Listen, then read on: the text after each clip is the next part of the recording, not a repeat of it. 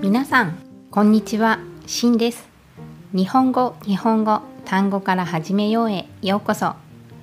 この番組では物語や詩を使ってすぐに言える優しい単語を紹介します。日本語そしてちょっとだけ中国語を使って説明をします。ぜひ最後まで聞いてください。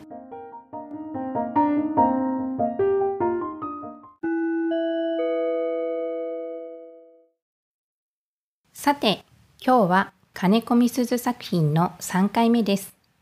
朗読するのはガラスと文字という詩です。はじめに詩に出てくる言葉を紹介します。首先我要介紹一些单字。第一、ガラス。ガラス是玻璃。第二、空っぽ。空っぽ是空空。第三、透き通る。透き通る是透明。第四、重なる。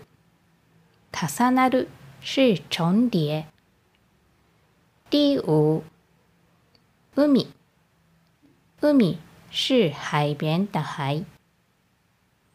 第六、文字。文字是文字。第七，アリ。アリ是蚂蚁。第八，黒い。黒い是黑色的黑。第九，小さい。小さい是大小的小。第十。 集まる。集まる是聚集。第十一。金のお城。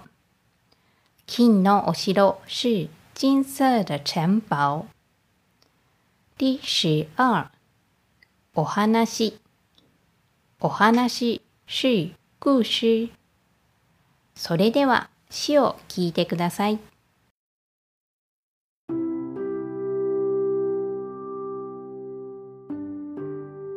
ガラスと文字。ガラスは空っぽのように透き通って見える。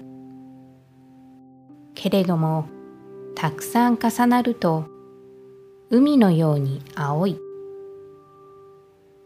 文字はアリのように黒くて小さい。けれどもたくさん集まると金のお城のお話もできる。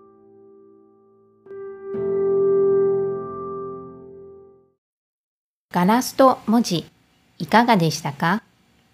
詩の内容を一緒に確認しましょう。ガラスは空っぽのように透き通って見える。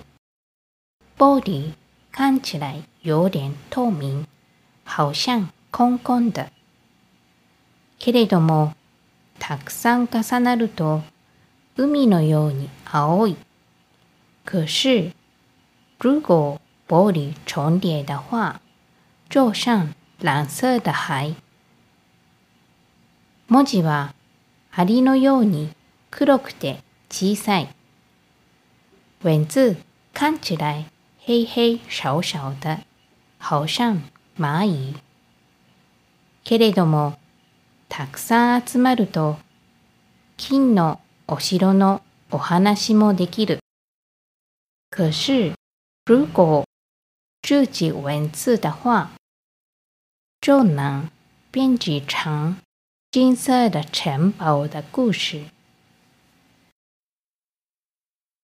詩の中で空っぽのように、海のように、アリのようにと三つのようにが使われています。ようには中国語で好像という意味です。诗里面有三个ように。在中文里，ように是表示好像的意思。例文を紹介します。我要介紹いいか例句。今日は夏のように暑い。今天天气很热。好像夏天。もうすぐ4月ですね。4月は季節で言うとまだ春ですが、日中に気温が上がって暑いなぁと思うことがあります。こんな時、今日は夏のように暑いということができます。快要四月了。虽然四月是春天，可是有时候白天的气温很高，感觉好像已经夏天了。这样的时候，我们就可以说今天天气很热，好像夏天。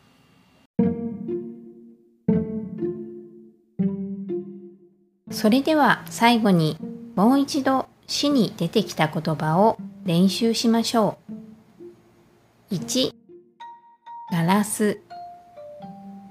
2空っぽ。3透き通る。4重なる。5海。6文字。7あり。8黒い。9小さい。10集まる。11金のお城。12お話那今天到这边今日もいい一日になりますように。下次见。